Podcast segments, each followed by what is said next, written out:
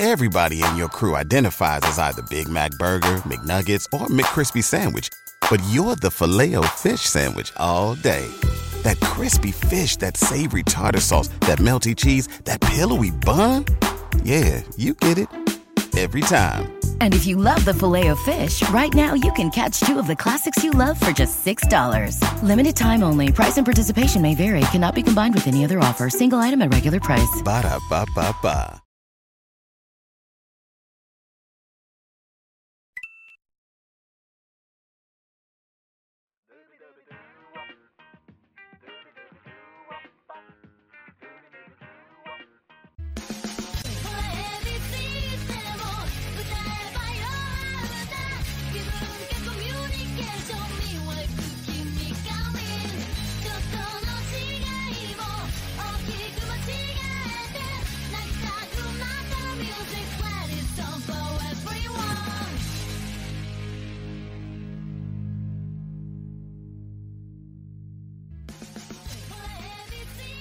Buenas y bienvenidos fanáticos de la lucha libre y moral aquí para otra edición de Radio Estelar hoy, lunes 24 de enero del 2022. Estamos aquí en vivo en el bello pero absolutamente caliente estudio estelar. Si pueden ver la cámara, pueden ver el abanico ahí. Está atrás de mí y yo no siento demonio del fresco. Yo lo que siento es puro calor. Se acabó el invierno y como sabemos aquí en Puerto Rico son 11 meses de, de verano y si acaso un mes de invierno. Oh my God. La estamos pagando grave aquí. Pero anyway, eh, estamos saliendo del fin de semana donde se dio Game Changer Wrestling The World on Game Changer Wrestling desde el Hammerstein Ballroom. Vi gran parte del show, eh, me gustó mucho lo que vi, la presentación, este, el, el, estilo gráfico, la imagen en general que presentó Game Changer Wrestling para el evento. Pero sí habían fallos en el evento. O sea, este no fue el home run exacto que todo el mundo estaba esperando. Al mismo tiempo, fue un enorme logro. Lo más grande de este show, sin duda alguna, tuvo que haber sido el Salón de la Fama, cual está totalmente gratis por YouTube. Si tienen el chance, búsquenlo en YouTube porque este, este Salón de la Fama, los discursos de muchos de estos luchadores fueron fenomenales. De la conversación que tuvo Lufisto hablando de su carrera, eh, todas las dificultades que sufrió y todo eso. Escuchando a CM Punk describir por qué Dave Prazak era tan importante para la lucha libre femenina. Como el hombre dijo cuando se paró y agajó el micrófono a hablar de Dave Prazak. Sin Dave Prazak, a lo mejor no tuviéramos una Becky Lynch ni una Britt Baker. Cual de verdad que dice mucho. Entonces, entre él y Prazak detallaron mucho del por qué. Encima de eso, o sea, Homicide simplemente se paró a tirar insultos y maldiciones. Pero también fue bien divertido. Chris Dickinson, ¿sabes? regresando de su lesión, fue fenomenal. Eh, de verdad que eh, fue una experiencia bien distinta y con talento muy bien distinto, porque vamos a ser honestos, tú no vas a ver un Homicide, tú no vas a ver un Dave Prazak en un Salón de la Fama de la WWE. Hasta Sean Waltman, alguien que sí estuvo en el Salón de la Fama de la WWE, dio tremendo speech hablando de, de Jerry Lynn y todo eso. De verdad que fue fenomenal. Dos horas y media, bien fácil, fue bien divertido verlo, lo, absolutamente lo recomiendo en YouTube, que lo busquen en el canal oficial de Game Changer Wrestling. El show como tal de The World on Game Changer Wrestling, eh, yo creo que cayó en la trampa de querer ser un tributo a las cosas del pasado. El show era en el Hammerstein Ballroom. Había mucha nostalgia sobre ese edificio, mucha nostalgia sobre ECW, Ring of Honor y otras cosas al respecto. Y Game Changer últimamente también ha estado dependiendo mucho de la nostalgia. Tuvieron un show hace poco en Detroit. O sea que presentaron un montón de gente que normalmente no son de Game Changer Wrestling, pero sí son de Detroit. Tuvieron un segmento entre Kevin Nash y Alex Shelley. Tuvieron este, un ángulo involucrando a Rhino, Matt Cardona y a Sabu. O sea, Rhino y Sabu, ambos son de Detroit. Y, y, todo eso. O sea, que ver que trajeron de esa nostalgia este show de, del Hammerstein no me sorprendió, pero al mismo tiempo como que ahogaba. ahogaba mucho. O sea, vimos referencia a ECW que corrían ese edificio a cada rato. Tenían al anunciador, este. Se me, se me olvidó el primer nombre del, pero DeAngelis. El anunciador que siempre usaba en ECW estuvo presente en el evento.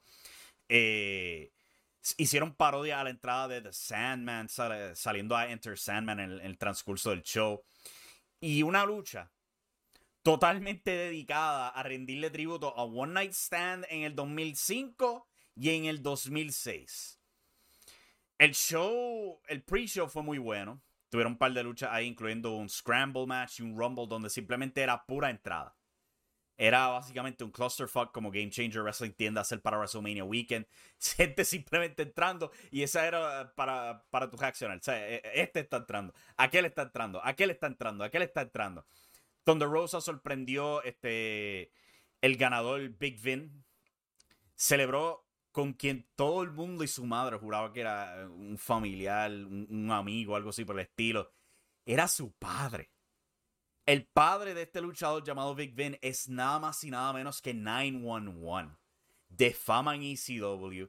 Y cuando, tú los y cuando los pusieron los dos, uno al lado del otro, el hijo se veía más viejo que el padre. Cosa loca, pero este, el pre-show terminó con Brett Lauderdale, el dueño de Game Changer Wrestling, dando una promo muy parecido a las que daba Paul Heyman cuando estaban en dicho edificio.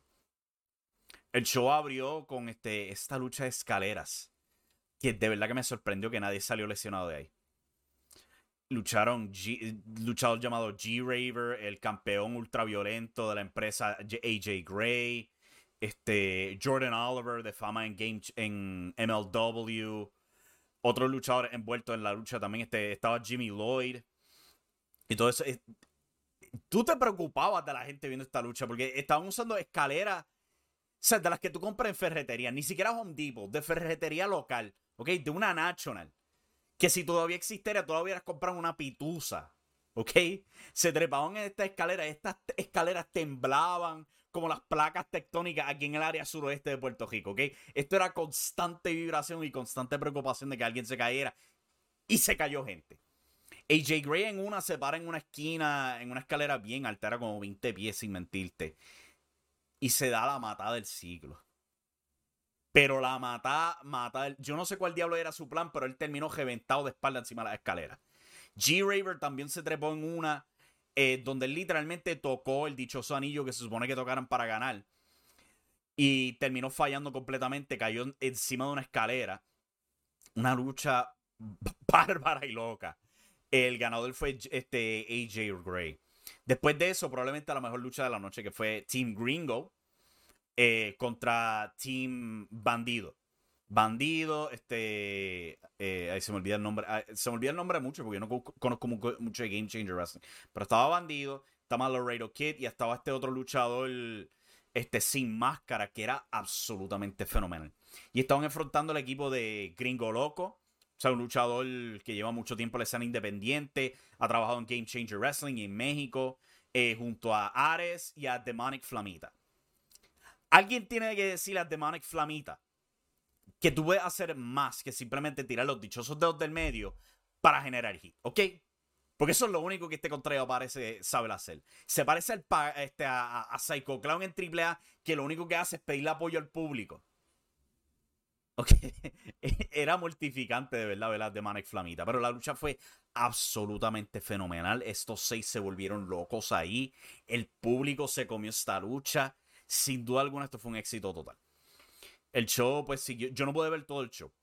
Pero según pasaba el show, había muchas cosas cuestionables. ¿sabes? Ali Catch contra Ruby Soho fue cuestionable porque Ali Catch perdió y mucha gente pensaba que, pero ven acá, ella es la nuestra. No pensaré que debería ganar la nuestra cual empeora cuando llega la hora para Effie contra Jeff Jarrett. Porque Jeff Jarrett vence a Effie con facilidad. Y es como que empieza a sentir síndrome TNA viendo esto. Como que, hey, wow, wow, pero los locales están perdiendo con las estrellas grandes. Cual, ¿sabes? En ningún caso debería ser la circunstancia. Tú quieres poner over al talento tuyo, especialmente para un público nuevo, ¿no? Esa era la idea. Pues ese no fue el caso. Con Ruby Soho y Ali Catch, se puede argumentar que pues, AEW no quiere que Ruby Soho pierda. Eh, en el caso de Jeff Jarrett, yo no sé cuál diablo es la excusa. Ok, es Jeff Jarrett. Él, no está afiliado con ninguna empresa. Sí, se coló en, en, SmackDown el mismo viernes antes. Pero él no está firmado con WWE. Él es simplemente una leyenda. O sea que no hay manera de entender cómo diablo es que Effie no pudo vencer a freaking Jeff Jarrett. Ok, la mentalidad debería haber sido poner a, a Effie over. Pero ese no fue el caso. La lucha entre Homicide y John Moxley fue, por lo que escuché, muy buena. Y la lucha estelar de la noche era los Briscoes eh, teniendo el reto abierto por campeonato en pareja GCW. Uno hubiera sospechado que iba a ser esta gran pareja, o FTR, como habían empujado en Final Battle, The Ring of Honor.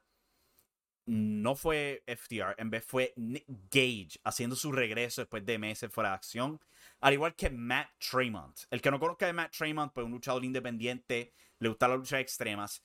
Y su última lucha hace par de meses atrás fue en Japón para FMWE, cual significa Frontier Martial Arts Wrestling Explosion. Está la promoción de Atsushi Onira, donde todas las luchas contienen explosivos. En una lucha entre Matt Tremont y Atsushi Onira, Tremont cogió fuego y tuvo que ser internado en un hospital por meses para tratar sus quemaduras. Y aquí pues logró volver. Aquí surgió otro problema porque dado a otras luchas del evento, el tiempo se cortó para el pay-per-view y esto es pay-per-view. O sea que tienen un tiempo límite y les quedaba bien poco tiempo. O sea que la lucha estelar duró 5 minutos con Tremont Engage destronando a los Briscoes para ganar los campeonatos de pareja y tener una enorme celebración porque al fin los dichosos locales ganaron. Así se show Este final feliz sin duda alguna. Porque eh, Nick Gage es un héroe. Él, es el Sandman de Game Changer Wrestling. Y aquí haciendo su regreso fue fenomenal. Otra lucha peculiar del show era este Matt Cardona contra Joey Janela. Esta lucha fue un tributo absoluto a la WWE.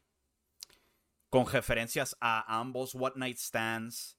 Eh, la historia en general era bien Randy Savage contra Ric Flair en WrestleMania 8. O incluyendo el Photoshop de Joey Janela con este Chelsea Green. Era un callback completo, un montón de cosas que hizo WWE. El final de la lucha vio a Brian Myers vestido idéntico a Edge cuando le costó el título a John Cena en One Night Stand 2006. Por alguna razón, Hornswoggle estaba envuelto en esta lucha.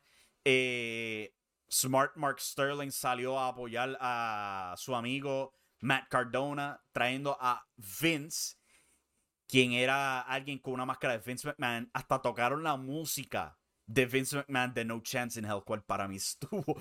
¿Cómo demonios ustedes tienen derecho a hacer eso? Eso encima a que Matt Cardona salió a Enter Sandman de Metallica. Ustedes quieren demanda, ¿eh? No sé, pero pues se tiraron ese riesgo, le funcionó, supongo. y cuando este Vince se quita la máscara, era otro Vince. Era Vincent, como se llamaba en, WCW. Era este.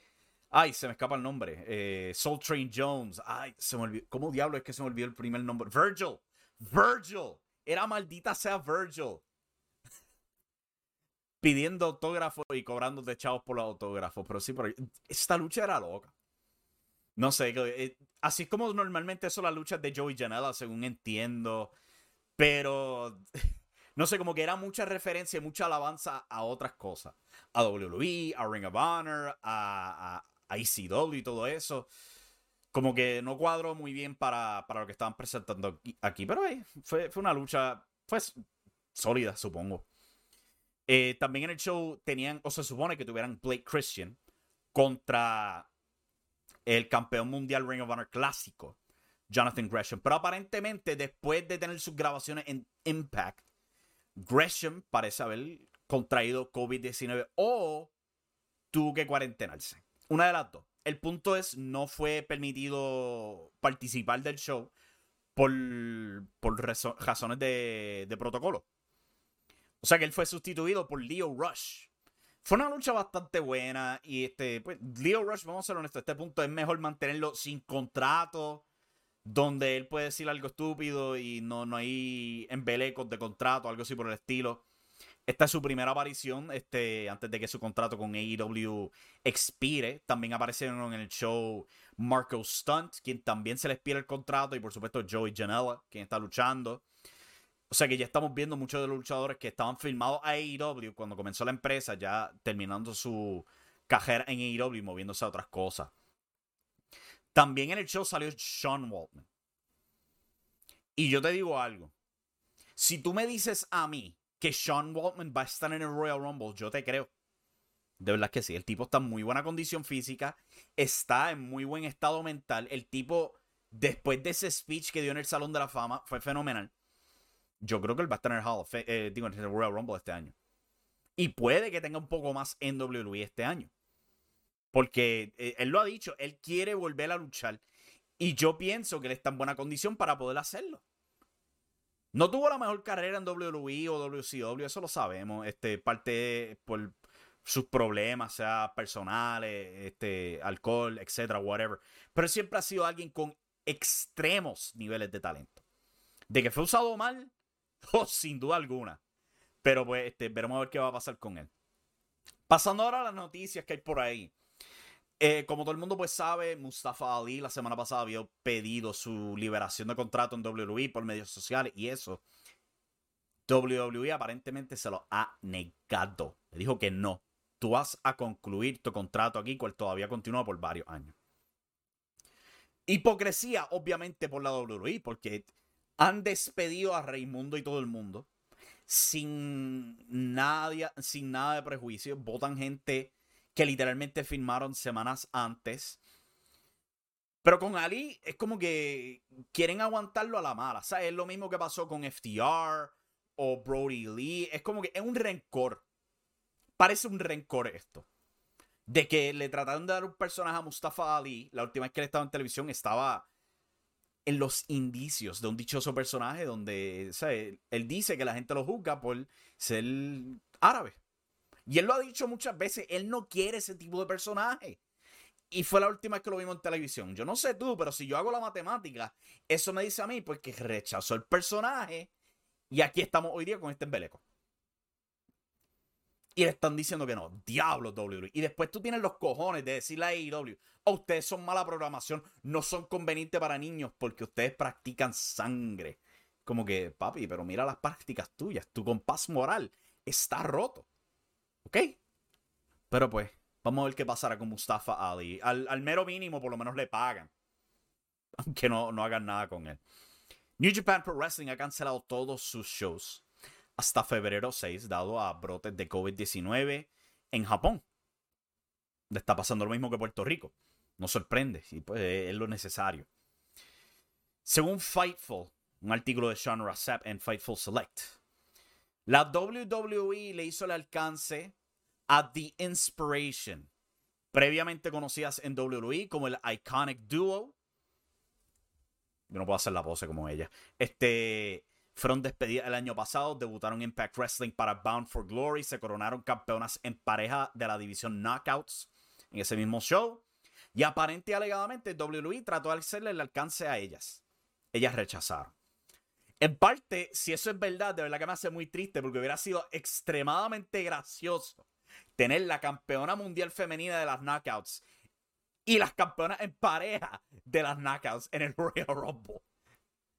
Yo sé que mucha gente va a continuar con esto a la puerta prohibida, este, pero vamos a ser honestos. Esto lo que te pinta es que la verdad que WWE está bien, pero bien, bien seco. Y oh boy, ellos lo saben. Ese Royal Rumble, ambos Royal Rumbles están tan secos de interés No hay nadie, nadie que ellos puedan promover y decir que esta es una superestrella que pueda ganarlo. Yo digo eso porque yo estoy bien, pero bien, bien seguro que el ganador va a ser Brock Lesnar. Ahora, ¿quién gana el de, de las mujeres? Yo no sé, porque esos están peores, no hay opciones. Al menos que destronen a Becky Lynch y la tengan a ella ganando, o Charlotte. Pero aparte de eso, no tienen nada. You ain't got nothing for the Royal Rumble secos. Y este rumor de verdad que lo pinta peor aún, de que ellos están al punto de que, ah, vamos a llamar talento que teníamos antes a son campeones en otra empresa. Que se joda, llámala. Dijeron que no. Oh, y ahora. Pinta feo. Pinta feo eso. Continuando aquí con las noticias, pues como ya mencioné durante lo de Game Changer Wrestling, AEW está buscando dejar que muchos contratos expiren ya para febrero 14, entre ellos por los contratos de Marco Stunt, Joey Janela, Leo Rush, muy probablemente The Hybrid 2, quienes han desaparecido de televisión, y otros talentos pues que firmaron al comienzo de la empresa. Es distinto a la práctica de WWE, donde simplemente votan gente y les vale madre eh, que como los afecte. AEW pues simplemente deja que su contrato expire y ya. ¿Cuál es distinta a la práctica? Vamos a ver si pueden continuarla. Personalmente pienso que es mejor. Eh, ¿Sabe? No estás perjudicando a nadie. Porque ya saben cuándo se va a expirar el contrato. Simplemente les dice, pues mira, creo que no vamos a refirmar. Si quieres irte a otra parte mientras tanto, puedes irte a Game Changer Wrestling, puedes irte a PWG, eh, puedes irte a Ring of Honor. Hay opciones, siempre estamos abiertos, pero por ahora no te vamos a utilizar. Ya quisiera yo que me hubieran hecho eso a mí en, el trabajo, en mi trabajo, pero ese no fue el caso. Pero sí, pues contrato en AEW expirando. Alguien que todavía está en contrato AEW es Anthony Agogo, miembro de la facción The Factory junto a Aaron Solo, eh, Nick Comoroto y su líder QT Marshall. Y la, la, razón por la que lo menciono a él es porque apareció en una cartelera de Progress Wrestling. ¿Y por qué esto es interesante? Porque Progress Wrestling todavía tiene sus shows editados, sí, pero también transmiten por el WWE Network, no, en vivo son editados, eliminan un par de luchas y todo eso, pero hay un talento de AEW en una empresa que transmite por WWE. Y ya Jonathan Gresham creo que ya tuvo su defensa titular. Él estaba pautado para un show. Yo no sé si van a editar esas luchas del WWE Network, pero hay que notar que parte de ese contenido de Progress Wrestling cae en WWE y están asociados con AEW y Ring of Honor también. Están expandiéndose ahora que han sido adquiridos por otra gente. Pero es bien peculiar esa situación. Vamos a ver qué va a pasar con Progress Wrestling. Yo hubiera pensado que se iban a divorciar completamente de WWE, pero ese no parece ser el caso. Por lo menos no todavía. Todavía sus eventos, después de que salen en su eh, página, pasan al WWE Network, cual es cosa loca. Hablando de WWE y el WWE Network, o Peacock, mejor dicho, para aquí para Estados Unidos. WWE ha hecho oficial que viene el WWE Hall of Fame, al igual que NXT Stand and Deliver. Este fue el takeover el año pasado, que fue dos partes. Uno fue televisado en el USA Network y el otro fue por Peacock. Un takeover de dos partes. Este año, pues, no tienen el takeover, pero sí mantiene el nombre de Stand and Deliver, cual no hace un pito de sentido cuando no hay nada de pirata envuelto en el team de WrestleMania este año. O sea, eh, eh, la canción de donde viene esa frase era derivada de los piratas, de, ese tipo de canción, los, los sea shanties, como les dicen. O sea que el nombre no hace sentido. Es como Beach Break de EW, porque diablo te llama Beach Break cuando no. Hay tres estados entre tú y la playa. Pero anyway, anunciaron eso. Lo que no había anunciado son fechas. ¿Cuál es interesante? Porque eso quiere decir que Stand and Deliver o puede ser un especial en vivo martes afuera del este, el Capital Wrestling Center. O puede ser un pay-per-view tradicional, un jueves. Porque pues WrestleMania es sábado y es domingo. El viernes tienen SmackDown. Yo dudo que quieran competir con AEW eh, para que le partan la cara de nuevo. O sea que es muy posible que o tengamos un pay-per-view el jueves o esto es un especial de martes. Veremos a ver, WWE no ha finalizado las fechas. Y pues, a ver. Ahora más confundido estoy porque entonces si, si llegas el jueves, ¿dónde diablos van a ponerle Hall of Fame? Que va a ser el mismo viernes después de Smack. Es capaz que lo hagan, sí.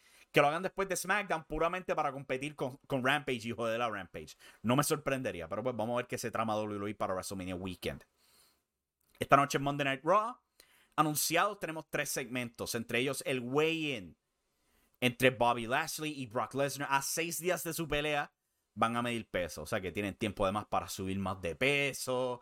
Eh, esto obviamente no funcionaría ni en el boxeo ni en el MMA por eso mismo. Pero pues WWE lo está haciendo. El reto académico entre Alpha Academy y Arcade Bro.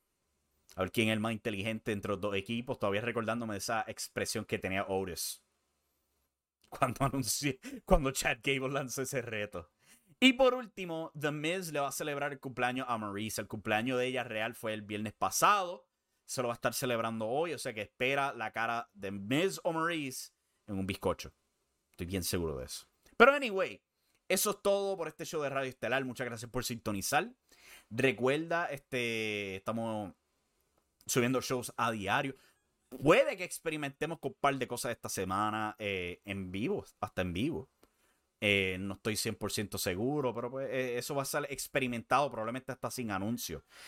Sí les recomiendo que le den a la campanita de notificaciones en YouTube, que se suscriban a los podcasts en sus aplicaciones de celular, la que sea, le den el thumbs, up, el thumbs up, sea aquí el YouTube, sea en los podcasts, sean donde sea, para que nos ayude a continuar creciendo. También en impactoestelar.com tenemos un montón de artículos de Puerto Rico este fin de semana. Vamos a estar preparando un show especial específicamente para todo eso, hablando de Puerto Rico, los ratings, la televisión, todo lo que está pasando, etcétera. Esperen eso pronto esta semana. Y bueno, hasta aquí llegamos. Ah, por supuesto. Eh, hablé con Pico de Picos Reviews este fin de semana, donde hablamos una hora casi exacta. Por, por, por par de segunditos nos pasamos de la hora hablando de lo que esperamos para Puerto Rico en el 2022, opinando sobre las empresas grandes en la isla, etcétera. Se los recomiendo. Está en el canal de YouTube, está disponible en el podcast, está disponible en impactoestelar.com, donde sea que pueda encontrar nuestro, nuestro contenido. Y con eso en mente, hasta la próxima. Muchas gracias por sintonizar.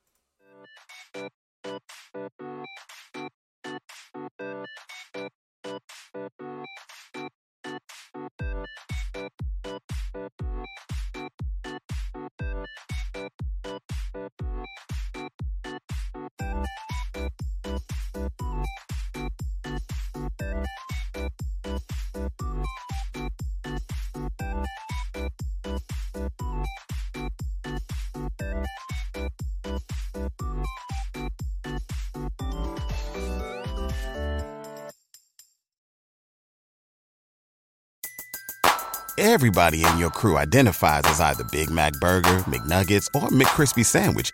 But you're the filet fish Sandwich all day. That crispy fish, that savory tartar sauce, that melty cheese, that pillowy bun. Yeah, you get it. Every time. And if you love the filet of fish, right now you can catch two of the classics you love for just $6. Limited time only. Price and participation may vary. Cannot be combined with any other offer. Single item at regular price. Ba da ba ba ba.